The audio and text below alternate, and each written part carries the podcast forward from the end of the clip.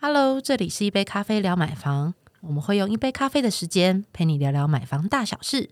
大家好，我是夏杰。大家好，我是还在努力找房的浩哥。打开后，嘉是南 boy 靠音，A.K.A 北漂青年，来自高雄的阿刚。Hello，我是不婚族安怡。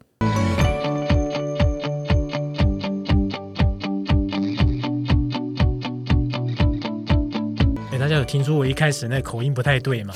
有想说怎么了？对，因为想说，哎、房子又怎么了？终于找到还不错的房子嘛。那、嗯可是好像有点犹豫，因为这时候又突然有个议题说，女女友都说，哎、你要想好啊，房子都买好了，啊，结婚都结好了，接下来还有蜜月啊。他说，哇，完蛋了，我没有想到蜜月旅行还有一笔费用，有没有？然后就觉得，哎、很苦恼呢。那其实这个蜜月也是牵涉到你的资金运用嘛，对不对？嗯就想说，哎、房市这么热啊，那我身边的朋友问我说，哎、浩哥，你反正你房子都看这么多了，你还在烦烦恼那个蜜月嘛？你应该是考想的是说，怎么样告诉我们说，我们这些租屋的人到底要不要去进场啊？那房价每天都越来越高、哎，那这个到底要怎么办呢、啊？这样。嗯，而且事实上，在各大论坛啊，甚至社群媒体上面，都可以看到很多民众啊，都在底下留言，就各种怨声载道，然后每天都有不同的政治人物在表达对于房价高涨的一些议题上面的意见发表。嗯，虽然说那个彭淮南已经下来了，但是彭淮南防线那个每平三百万这件事情，我看也是蛮多社区一直在挑战那个底线哦。嗯真的。嗯，嗯，那而且就如果就市场面啊，刚刚讲说房价是一直都居高不下嘛。对啊，对，而且像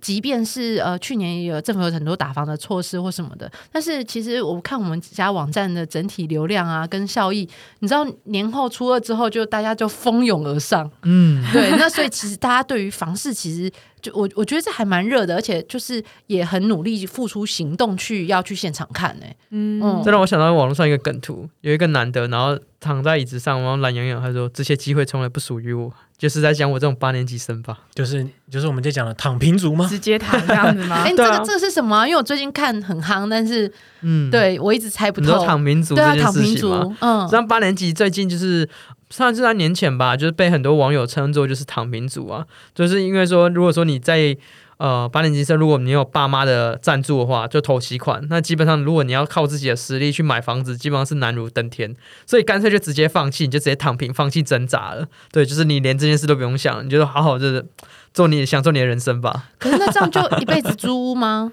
哎、其实事实上啊，很多人他真的就是躺着房子就从天上来，哦，这样好好，我也想 拔下来啊！很棒。你知道，因为近年内政部在统计资料说，我们那个继承的数量，它其实逐年攀升，现在大概六万多栋了。嗯，创下历史新高，所以很多人就是躺平，然后房子真的就是嗯，直接继承比较快。真的，哦继承真的超棒的，像我现在就是没有这样的梦想，所以我还是努力的找房这样。可是这这也要天时地利人和吧？对啊因为首先就等于是呃，要都要住在家里，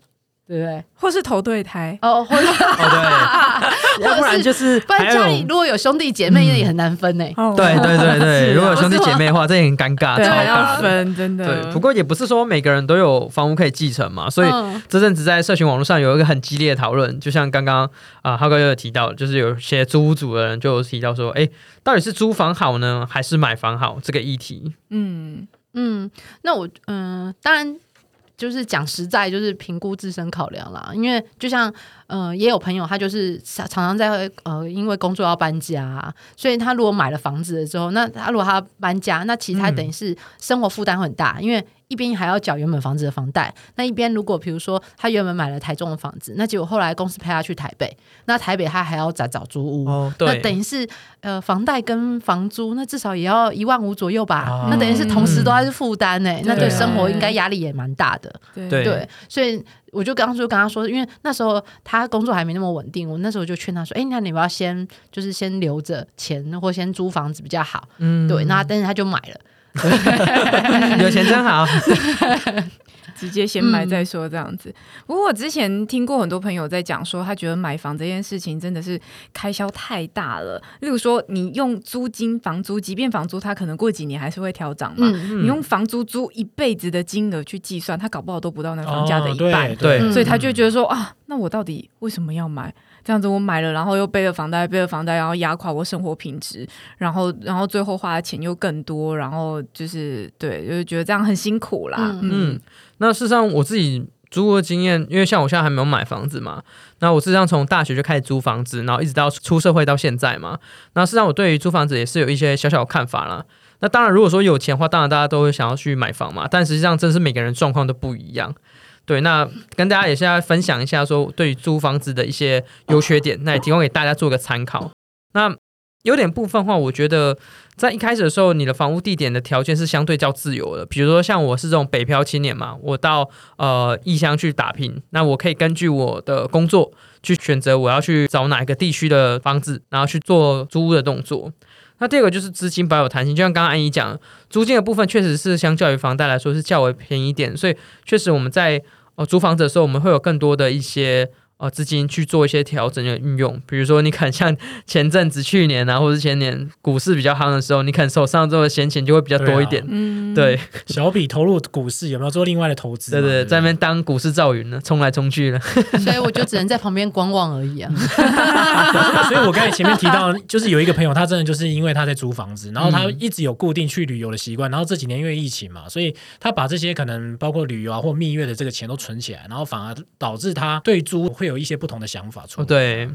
那第三个就是事实上，有的人就觉得说，他不需要特别为房屋的状况去劳心劳力了，因为租如果说你房子它有些问状况的话，你第一个就可能就是联系房东嘛，或者联系房仲，然后请他们来帮我们做处理，你不用自己去找水电啊什么有没的，对，所以这算是。另外一个小小优点啊，最后就是一个经济上面负担会比较轻，因为你没有房贷压力，因为你想你的房贷有一个三十年，就像前阵子人在说蜡笔小新的演员广志终于把三十二年的房贷终于还完了，对，就是算到他从剧情开始演到现在，终于在今年终于还完了，那 这样他演的蜡笔小新都要都变成中年人了，对对对，对对对。但你这样子去想啊，确实你在租的时候，你在经济上面的负担压力确实就没有到那么大，对啊，三十几年换来一栋就是自己的房子，你看感觉蛮有成就感的。嗯。嗯，那当然，租屋也不太是全然说都只有好处啦，当然也有坏处。比如说，像是它的无获利空间，这里所谓的无获利空间，就像是我们买房子的时候，有时候它可以跟随着，比如说像现阶段，我们刚刚前面有提到，现在是房市高涨嘛，就是房价高涨，那你可能就没办法赚取到这方面的一些呃价差上面一些利润。那第二个就是你的租金会变动，有的时候房东可能会说啊，现在房价都在涨啊，物价都在涨啊，那我现在也要涨你的租金呢、对，这个时候你心里 OS 永远都是只有说，哎，薪水又没涨，为什么你要涨我的租金？这个我也蛮有感触，因为像最嗯近打、打炒房议题起来啊，那大家就觉得说，哎，会不会转嫁到那个所谓我们这些租客身上？对，对，因为你看房东的成本提高啊，有有些税收又要在房东身上去收取，那嗯，租客一定就势必就是要跟着去影响到这样。对。那第三个就是所谓的归属感了，确实你会缺乏一些归属感，因为就我自己的经验来讲，因为我小时候我家里也是有一段时间是租房子的，那确实归属感的部分你会觉得有一些缺乏，原因是在于有的时候真的是房东可能会说，哎。他现在想要把房子收回去了，他想要卖掉，他不想出租，他想要卖掉，或者说他想要拿来做任何的用途。对，那这时候你就被迫就是你想要搬离，然后再找新的房子，那你就会意识到说，诶，这间房子即便你住了再久，但它终究不是属于你的，所以你终究会一直对于归属感这件事情而有一个呃空缺吧，我觉得。嗯，那最后就是所谓的缺乏了自主性，这意思是你不能针对你自己的房间，甚至说你可能是一家人一起租一个房子，你们不太能够去做太多的跟动。比如说，你今天想要随着小朋友长大，你可能想要对他的房间去做一些布置啊、装潢，但你只能用最小限度去做，你很难去做一些大改变。对，因为你必须要经过房东的同意嘛。嗯，有一些房东甚至有听说，哎对，你要钉钉子在墙壁上都不准嘛，对不对对啊，对啊，嗯我都是如果要钉，我都一定会先问过房东，那基本上我都不钉啊，对就是要想办法用粘的方式，然后还要确保说那个胶撕下来不会不会不会残胶对，哦真的，所以在这方面来讲，就是你会觉得说很麻烦，因为像买房子的话，你就可以大肆任意的自己去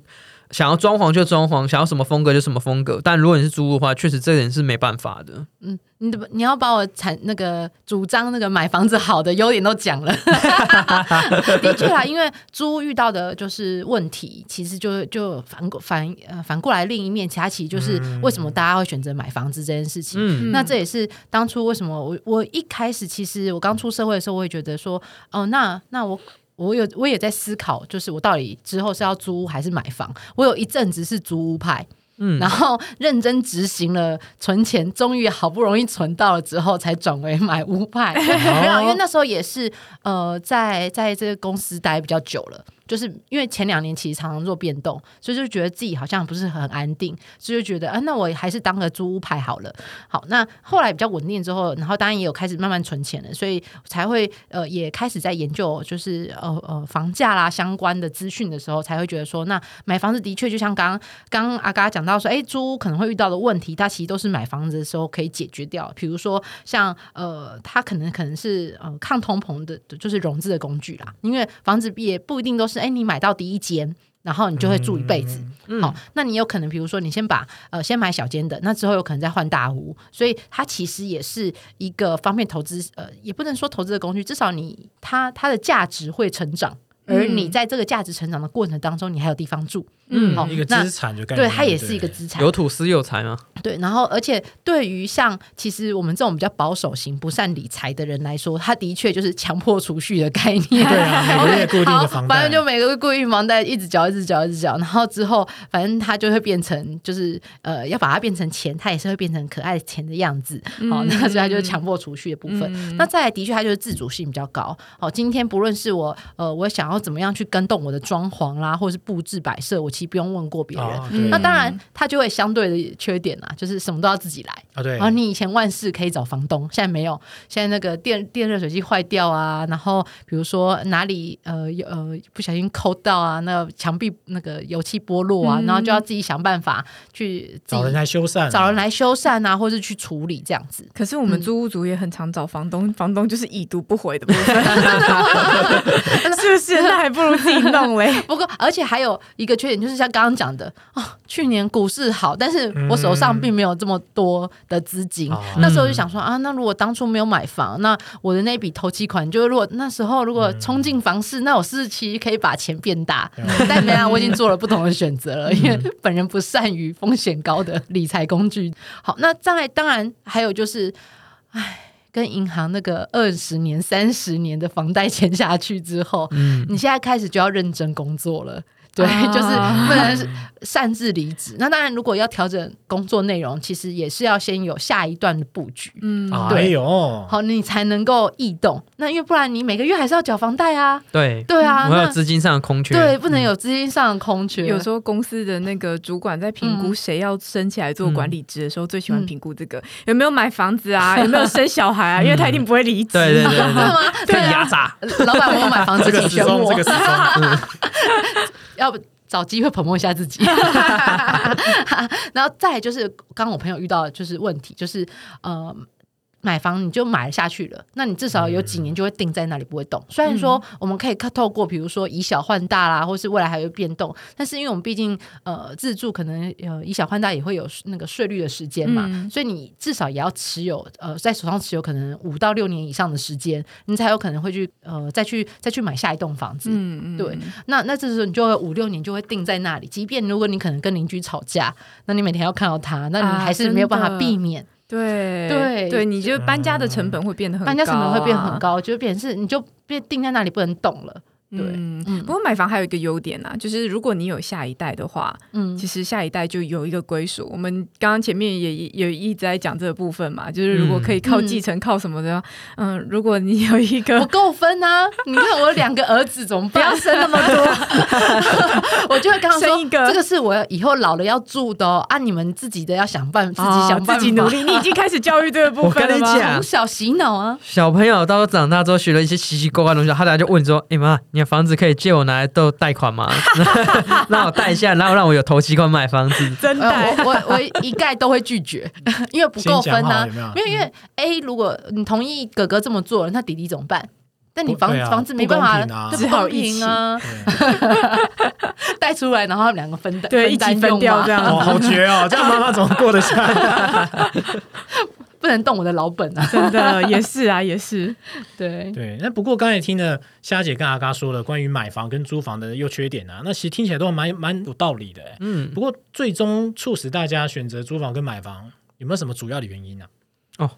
这个对我来说就非常重要，因为像我自己北漂嘛，没有强大的经济背景嘛，所以肯定是要租房子的。那租房子有一个好处就是，当你换工作的时候，交通距离是可变动。假设说我今天的工作地点变到内湖好了，那我就会随着我的工作更换，那我也会变更我的租屋数，搬到离工作地点比较近的地方。那这个就这样就是买房没有办法办到的事情了。嗯，我想到一件事情，就是我们现在在讨论那个租房跟买房这件事情啊，但前提是你有选择。那有时候我们。是因为没有选择才租屋，不是我不想买，是我根本没有选择。我现在只有钱可以租啊，那其实还是会想买。但有些人真的是不一样，有些人他会觉得说，我租房像刚刚阿嘎讲的，就是也许有一些弹性啊，或者是有有一些艺人，不知道之前大家有没有看过相关的新闻，他就特别喜欢租房子，反正他就可以一直租新的啊。甚至其实有些人他会用一种方式，就是他跟饭店。签长约、长租约，其实算下来，每天又有人帮你打扫啊，然后换洗衣物，有人帮你洗什么干嘛？算下来，其实金额上面会更低一点。嗯，对，感觉也蛮好的。但是，对对对，但是我真的要提醒一下大家一下，就是我一开始啊，从以前到现在，就是有买房子，我从来没有思考过说我将来要租房租一辈子这件事情，是因为我觉得。随着大家的那个寿命越来越长，我预估将来可能可能还是会活到一个七老八十的状态嘛。但是你大概可能到了一个四十五岁，就是四五十岁中年过后开始，你开始如果你还持续在租房，你可能会遇到租屋歧视的问题，就是房东他不愿意把房子租给老年人。我们讲坦白就是这样，因为租屋市场也是大家自由市场嘛。那你想哦，今天如果是一个年轻人，二三十岁、二十几岁刚毕业，然后还正在努力，跟一个可能五十五六十岁单身，然后来跟你租房子。那你会怎么去做选择？这件事情非常非常的直接，而且就是很很，我觉得是很直白的一件事。那是我一开始最最最最评估最大的考量的分野就在这里。就我担心说我的年老生活，我买我买不起房子，然后我又租不到房子，没有人愿意租房子给我，那我怎么办？我要找谁照顾我？这样子，所以最后我就觉得说不行，我的终极目标一定是买房，不管怎样都还是先买房子起来，这样对自己的生活比较踏实啊。嗯，一开。开始我我不是说一开始出社会的时候，那时候是租屋主嘛。那时候其实呃，虽然还年轻，那时候还年轻。好，那但是有跟姐妹们讨论过这件事情。那她一直都是坚持租屋派的，因为她其实她现在也到海单身，还是租屋派吗？现在还是。然后我就跟他，但是她有持续在存钱哦。然后我就跟她说：“那你不用，你不担心你之后没有人租给你嘛？”对。然后她就说，她之后要决定把这些钱拿去住安养院。哦，这个我有算过，就是他就觉得说他反正他就是住在那了。对，对你有算过？有有有，我那时候想说，还是我到到时候有没有办法就存个两三百万去租那个长庚养生村？就是，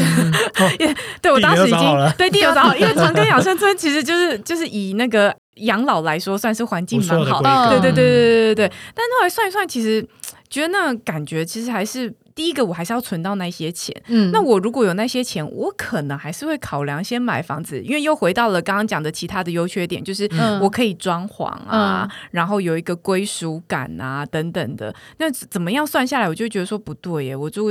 养生村，然后住到老，跟我住住自己的房子到老，我可能还是会选择一样。我有这个预算的话，所以我 就会觉得说，嗯，可能还是买房好，而且买房还有机会获得那个。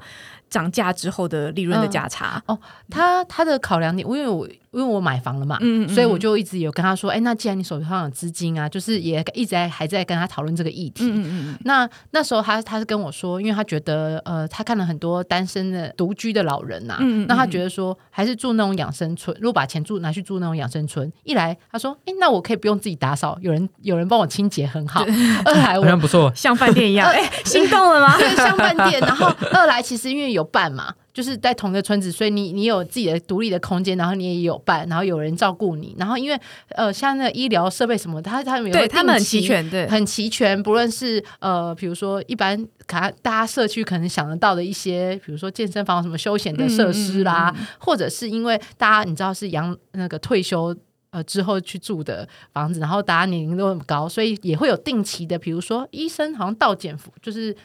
到府检到府检查，就是大家的健康对医疗照顾的部分。那他就觉得，哎，那样好像蛮适合他的，就等于是有人照顾他，他也不用特别担心说他之后自己一个人可能在家，如果发生什么事情，比如跌倒啦或干嘛，然后没有人照顾。我之前有遇过一对老夫妇，他们嗯是大概应该应该有多少七十几岁左右吧，嗯然后是一就是老夫妻这样子嘛，他们就把自己的房子卖掉之后，就去住养生村。嗯对，那就到那个年龄，然后说在小孩都在国外工作啊，什么干嘛的，也很少回来家里。那两老就是就是用剩下的钱这个去去过生活，觉得不错。嗯但是我当时在评估说，呃，可能二十二三十岁在评估自己的资产这样子储蓄的状况的话，我觉得把这些钱拿来买房子，他他存的会比较快。哦那这样是我一个很好跟他在讨论的点，因为的确，因为我现在就跟他说，你虽然你一边有在存钱，但是你还是一边在帮你的房东缴房贷。除非他很会投资啦，例如说他把这个钱拿去在股市操作嗯什么干嘛，嗯。因为不动产的涨幅这件事情它是很缓慢，但它又很稳定嘛。嗯。那我在评估自己的状况，我自己也不是什么投资大师啊，嗯。所以算一算，觉得说哦，我那个时候存到这个钱，但我如果已经有这个资金的话，我投入房市之后，我到时候七八十岁再把它卖掉，再去住养生村，我觉得我获得的资产会比较多。哎，对哦，我其实有算过这个部分，嗯所以我就觉得说，嗯，那应该还是要先房子，然后我还可以享受一下那个有自己归属感的感觉，这样子。然后老了要找朋友，就跑去养生村吧，这样子我觉得你的非常有说服力，我决定这集不用讲了，这集直接放给他听，哎，怎么参考一下，参考一下。请他参考一下。怎么突然变一个有理的一个一个决定呢？对因为一样也是做这样的规划嘛，对啊，他可以听听看大家不同的说法。对啊，因为我我还听过有些朋友是他就是嗯。不想买房，是因为不想要被长辈的旧有观念绑住，因为嗯。长辈都会一直跟你说有土司有财呀、买房才可以存钱，什么干嘛，他就会觉得说我不想被局限住，我不想要因为你说什么而我做什么，我要有自己的独立思想，我要做自己想做的事情，这样子。那我觉得还是可以大家评估一下自己的状况。如果你觉得说，呃，老年生活的照顾的情形啊，然后呃资产的累积等等的综合评估下来，如果你觉得你可以承受那样的风险的话，但租房也是一个选择啊。那我自己评估过，我觉得说啊，可能还是买房对我而言是一个比较好的选择。这样，对，那其实听下来我也是蛮认同了，因为像我后来决定要买房，也是因为可能一方面我自己本身现在就住透天嘛，然后一方面是我觉得另外自己买一栋房子，就是跟我的另外一半会有一个归属感啦。那当然，其实不管你是租房派或者是买房派呢，其实我们还是都建议说，呃，还是要站在一个长期的一个自我理财的一个思维上哦，因为不管你是租屋或者是买屋，你都是需要资金的运用嘛。那前提是你对于你的资金掌握一定是有一定的自由度，然后你对于你的资金规划是有通盘的思考的。对，那也许你是先租一阵子，然后最后才买房子，那或者是说你有养生村像这样的概念的打算。不管如何呢，你一定要先独立于这思考。那近期会这么炒呢，也是因为房市比较热嘛，因为缺工缺料嘛。对，那可能过了两年之后呢，又有不同的一些房市的生态哦。那总而言之，希望这一集呢可以帮助你对于租房跟买房有不同的思考。那喜欢这一集呢，也不忘了帮我们分享给你的朋友哦。嗯，那我们下次聊，拜拜拜拜